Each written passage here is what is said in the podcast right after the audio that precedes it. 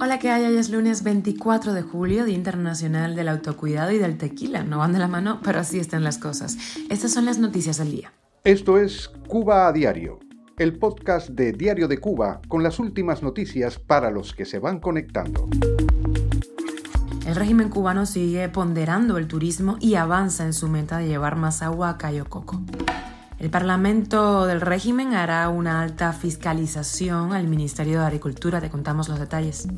Declaran feriado desde el 25 al 28 de julio en Cuba.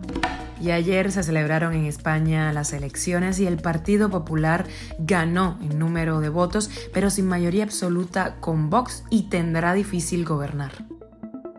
Esto es Cuba a Diario, el podcast noticioso de Diario de Cuba.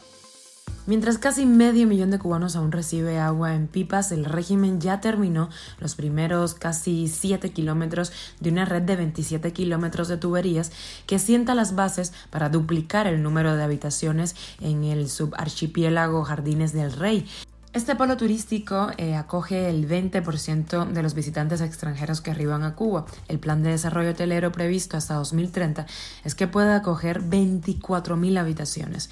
En La Habana, la semana pasada trascendió que alrededor de 77.000 habitantes de la capital cubana permanecen afectados en, en el servicio de abasto de agua por redes técnicas debido a problemas con los equipos de bombeos y la inestabilidad eléctrica.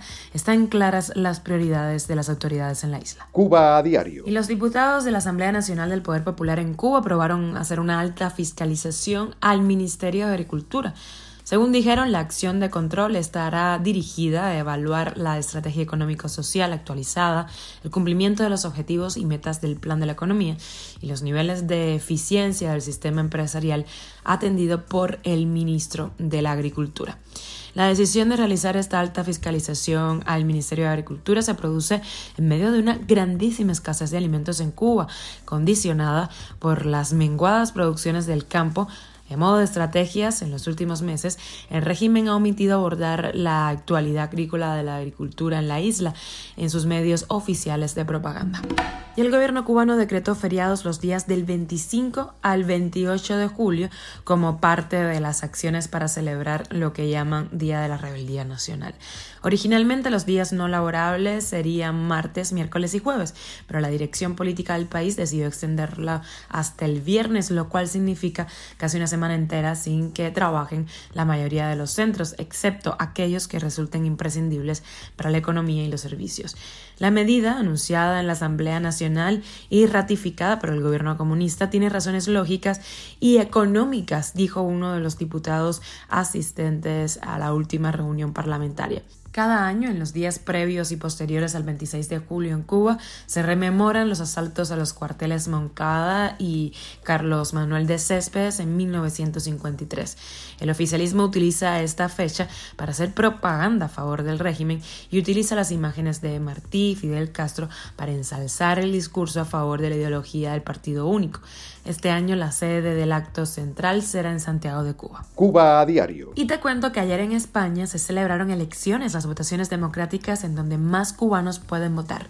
El Partido Popular de centro derecha ganó las elecciones y logró 136 escaños de los 176 necesarios para poder gobernar.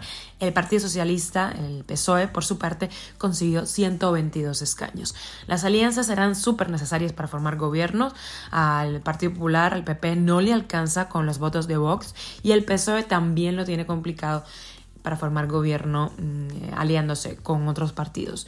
Vox se dejó 19 escaños en esas elecciones y se quedó con 33 diputados en el Congreso.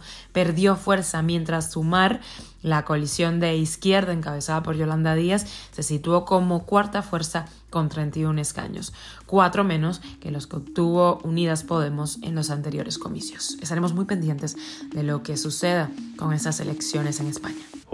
Esto es Cuba a Diario, el podcast noticioso de Diario de Cuba, dirigido por Wendy Lascano y producido por Raiza Fernández. Y hasta aquí llegamos. Gracias por informarte en Cuba a Diario. Recuerda que estamos contigo de lunes a viernes en Spotify, Apple Podcast y Google Podcast, Telegram y síguenos en redes sociales. Yo soy Wendy Lascano y te mando un beso enorme.